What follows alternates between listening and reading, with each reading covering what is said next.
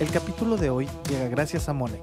Con Monex mejora tu experiencia en el mundo financiero, haciéndola más ágil, simple y segura, con el respaldo de los mejores productos y una banca de clase mundial. Con Monex, mantente ágil. Muy buenos días. ¿Cómo recibe México la inflación esta Navidad? Mientras tanto, el gobierno parece preparar lo que es el PASIC 3.0. También cómo andan los precios del lomo, la pierna o el pavo que van a estar en sus mesas este año. Y para los fans de la NFL, un regalito navideño. No olviden hacer clic en el botón de seguir del podcast y además activen la campana para que reciban la alerta de un episodio nuevo cada mañana. ¿De qué estamos hablando? ¿Cómo nos recibe la inflación esta Navidad en México? Con un repunte y quizá ya muy bien advertido después de que tuvimos esa temporada de descuentos con el buen fin, que iba a provocar un efecto favorable, pero no por ello una disminución sostenida de los precios, ¿se acuerdan? Bueno, pues en la primera quincena de diciembre, el repunte que observó la inflación general quincenal fue de 0.39%.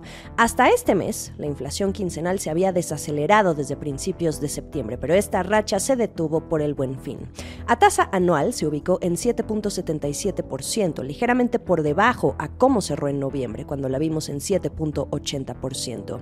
Ahora hablemos del componente que más importa, la inflación subyacente, que excluye a los precios más volátiles. Observó un ligero descenso a 8.35% anual desde el 8.37% del cierre de noviembre. Sigue estando alta y también quedó por arriba del consenso del mercado.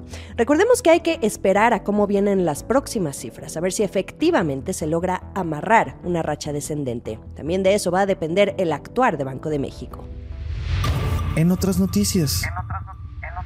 ¿Y qué hay del famoso PASIC, el programa contra la inflación y la carestía que hace poco fue relanzado por el gobierno mexicano para intentar frenarla, aunque ni siquiera en todos los productos, solo algunos de la canasta básica y específicamente la que mide Profeco? Aún sin mirar grandes resultados, ustedes mismos acaban de ver y escuchar el dato, Hacienda estaría planeando para febrero lanzar ahora el PASIC 3.0 en una forma de extender el acuerdo con las empresas para seguir intentando controlar los precios.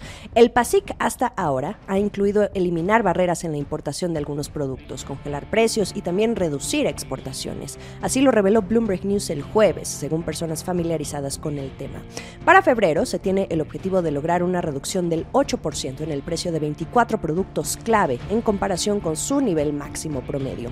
Según las fuentes que consultó Bloomberg News, las grandes empresas que han participado, como lo son Walmart, Chedraui, Soriana, Gruma, Pachoco y hasta Sigma, seguirían interesadas en continuar con este esfuerzo. Los planes se siguen discutiendo y podrían cambiar.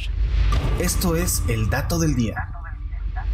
Ahora hablemos rápidamente de la cena de Navidad. ¿Cuánto se ha encarecido? La organización México Cómo Vamos hizo un análisis al respecto y les leo un fragmento de sus conclusiones. Si consideramos al lomo como el platillo estrella, este va a salir 8.2% más caro que en 2021 y 19.3% más caro que en 2020, el año de la pandemia.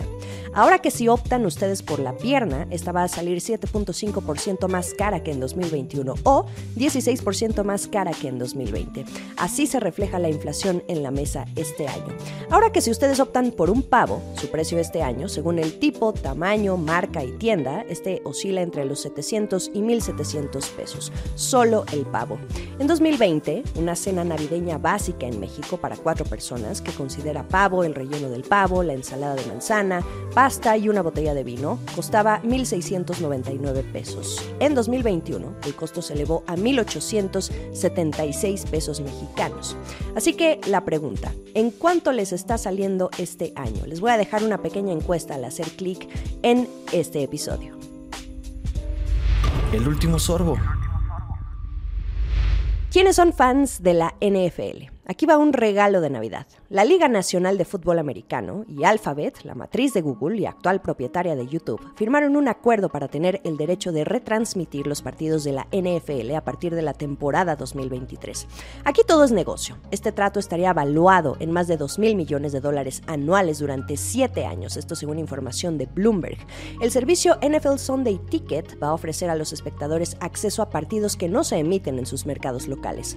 Es un complemento que va a estar disponible disponible en los YouTube Prime Channels y en YouTube TV, que es un servicio alternativo de televisión por cable. Aquí el trato con la NFL cobra mucha relevancia porque YouTube TV, que hoy cuenta con más de 100 canales, es el mayor servicio de televisión de pago en línea, con unos 5 millones de suscriptores, según nos muestran datos de Bloomberg Intelligence.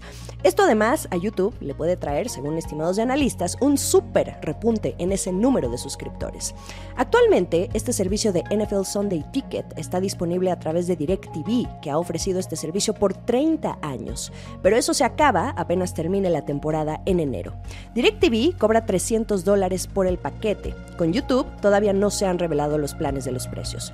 Lo que sí es que la NFL va a seguir reteniendo los derechos comerciales para mostrar los partidos de Sunday Ticket a bares y restaurantes, y hay la posibilidad de que pueda venderlos a otra empresa. ¿Y qué gana la NFL? De entrada, seguirse abriendo paso entre las tres empresas de tecnología del momento. Este deal con Alphabet es el último, pero también ya hace negocio con Amazon y con Apple. A Amazon le vendió los partidos de los jueves por la noche, el famoso Thursday Night, y con Apple recientemente cerró otro acuerdo para que la marca patrocine el show de medio tiempo en el Super Bowl. Puro gana-gana, aunque no tanto para DirecTV. El servicio ha estado perdiendo clientes a medida que las personas ya no se sienten atraídas a seguir contratando un servicio de televisión de Están cancelando las suscripciones. Llegó un fin de semana muy esperado por muchos. Les deseo una muy bella Nochebuena en compañía de sus seres queridos y una muy, pero muy feliz Navidad donde quiera que se encuentren. Esta fue la estrategia del día, escrito y narrado por Jimena Tolama, producido por Arturo Luna y Daniel Hernández. Que tengas un día muy productivo.